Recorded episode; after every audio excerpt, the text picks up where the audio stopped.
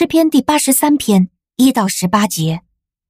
神啊，求你不要静默；神啊，求你不要闭口，也不要一言不发。看哪，你的仇敌喧哗，恨你的人都抬起头来，他们密谋奸诈，陷害你的子民。他们彼此商议，攻击你所宝贵的人。他们说：“来吧，我们来把他们除灭，使他们不再成国，使以色列的名不再被人纪念。”他们同心商议，彼此结盟，要和你对抗。他们就是住帐篷的以东人和以实玛利人、摩押人和夏甲人、加巴勒、亚门、亚玛利、菲利士和推罗的居民。亚述也和他们联合起来，做了罗得子孙的帮手。求你待他们，好像待米甸人，像在基顺河待西西拉和耶宾一样。他们都在隐多尔被消灭，成了地上的粪土。求你使他们的贵族像俄利和希伊伯，使他们的王子像西巴和萨木拿。他们曾说：“我们要得着神的牧场，做自己的产业。”我的神啊，求你使他们像旋风卷起的草，像风前的碎秸。火怎样焚烧树林，火焰怎样燃烧群山。求你也照样用狂风追赶他们，借暴风雨惊吓他们。耶和华。求你使他们满面羞愧，好使他们寻求你的名。愿他们永远受辱惊惶，愿他们暴溃灭亡，使他们知道只有你的名是耶和华，唯有你是掌管全地的至高者。您现在收听的是天赋爸爸说话网。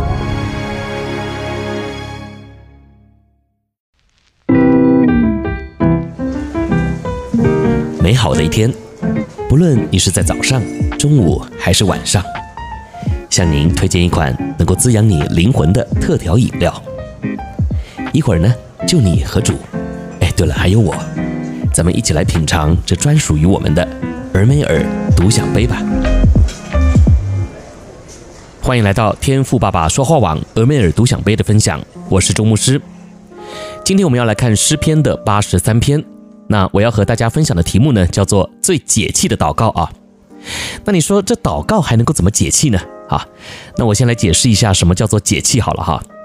就是呢，当你有冤屈或是被谁欺负了，但是呢又无法讲出来的时候啊，那心情呢肯定是很郁闷的啊。但是如果呢你有人可以讲，而且呢你讲完之后啊，这个人呢还可以帮你解决问题，诶，那这就解气了，对吧？不过你也会发现哈，往往我们基督徒呢。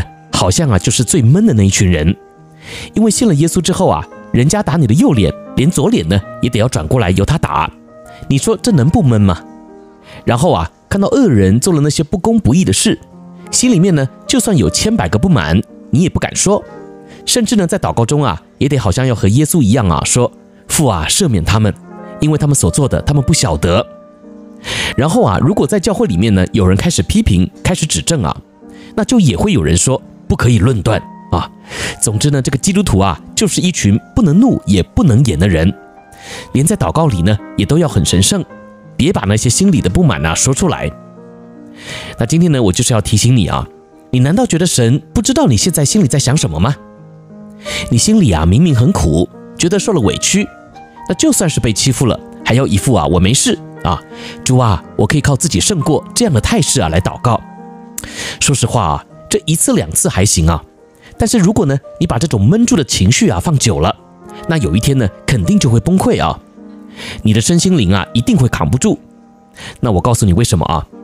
因为我们本来呢就是按着神的形象造的嘛，所以呢，在我们的生命中啊，也有着神公义的属性。只是往往啊，我们对于信仰呢有着错误的理解，所以就会导致于啊，我们总认为神的命令呢是要压抑我们自己的情绪。好，所以今天呢，我就是要带你啊，从这首亚萨的诗中来看看啊，基督徒的祷告也可以是解气的祷告哦，也就是啊，不需要压抑自己的祷告。好，那这段经文呢，如果你再多读几遍呢，你就会发现啊，这中间大部分的篇幅呢，就是在求神来惩罚那些敌人。那你有曾经做过这样的祷告吗？你可以试试看啊，这真的很解气啊。但是呢，在你做这样的祷告之前呢，我也要来提醒你啊。有些原则呢，哎，你得掌握好哦，不然的话，你的祷告呢，就只是在血气中的抱怨。那这样的祷告啊，基本上神也不会垂听。所以呢，你就得要知道啊，这个原则到底是什么了。好，那原则呢，就在第十六节啊。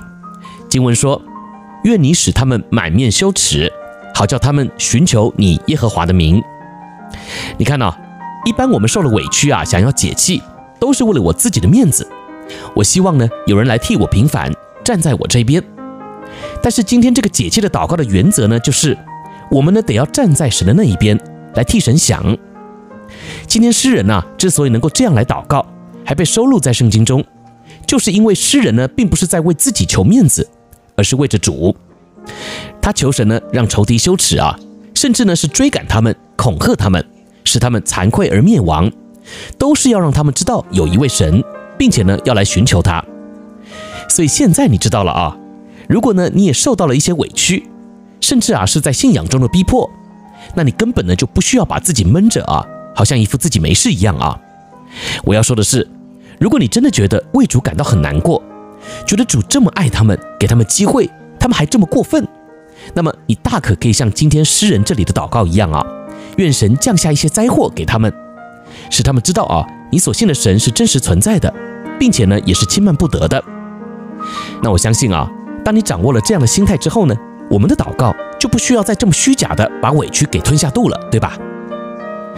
我是周牧师。今天你学会了这最解气的祷告了吗？别忘了哦，祷告呢就是交托仰望的实际行动。